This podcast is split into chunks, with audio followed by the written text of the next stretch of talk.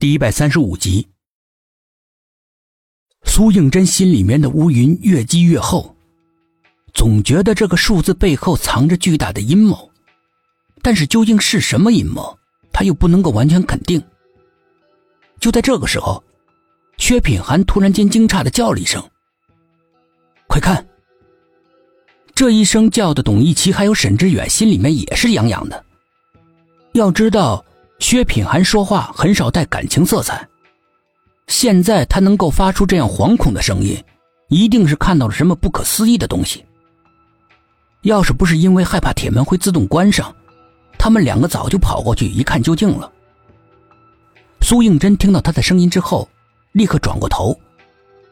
就在此刻，四个人的照明灯毫无征兆的同时一起坏掉了。整个世界猝不及防的坠入了无尽的黑暗之中。但是苏应真在黑暗之前，看到薛品涵那惊讶无比的脸，定格在他脑海里。他究竟看到了什么？四个人在黑暗之中，谁也不敢轻举妄动，紧张的连大气都不敢出。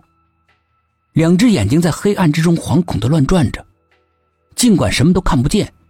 仍然不停的四下扫视，心里面总是会感觉有一个凶恶的魔鬼会突然跳出来，一口把他们吞噬掉。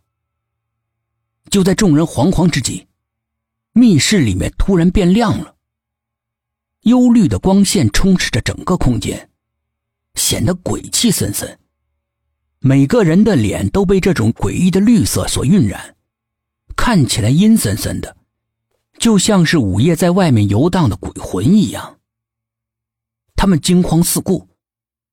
那些幽绿的光芒是从墙上的九盏灯台里发出来的，但是那些灯台既没有蜡烛，也没有灯油，居然会有绿的像饿狼眼睛一样的火苗在不停的、笔直的燃烧着。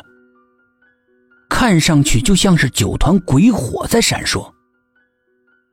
薛品涵正惊疑的注视那些凭空出现的诡异的火苗。苏应真用手轻轻碰了碰他：“你刚才要我看什么？”薛品涵这才扭过头看他面前的墙壁，一看之下，顿时整个人完全僵住了。刚才这里明明画着一朵花。一朵血色的彼岸花，可是现在从墙壁上消失不见了。墙面上干净的一点痕迹都没有，仿佛他刚才看到的全都是幻觉。冷汗顺着他的脊背不停的流着，他惊慌的用手在墙壁上胡乱的摸着，隐隐的觉得会发现点什么。突然，他的手停止不动了。他摸到了一个圆圆的、类似机关的按钮，是按下去，还是不按？一时之间，他竟拿不定主意。苏应真感觉到他的异样：“你怎么了？”这里有个按钮，我不知道是按，还是不按。薛品涵说出了自己的难题。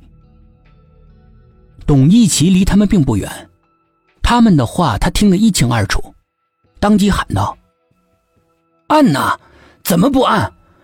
与其这样被杀人不见血的架死，那还不如真枪实弹的跟那些鬼物拼个你死我活呢。”薛品涵并没有受到他的干扰，而是一双眼睛紧紧的盯着苏应真，征求他的意见。他鼓励的点了点头。薛品涵的心一横，重重的按下了机关。所有人顿时紧张的忘记了呼吸，眼睛一眨不眨的盯着那块神秘的墙壁。随着轰隆隆的声音，墙壁慢慢的升了上去。所有人的心也随着越提越高。渐渐的，露出了墙内空着的部分。一个红衣女子从脚开始。逐渐的，慢慢的，呈现在了他们面前。空气陡然变得紧张，空前的紧张。只有他们的心跳在砰砰的响起，此时听起来就像是擂鼓的声音。他们将会看到什么？校园惊魂播讲完了，后面的故事会更加精彩。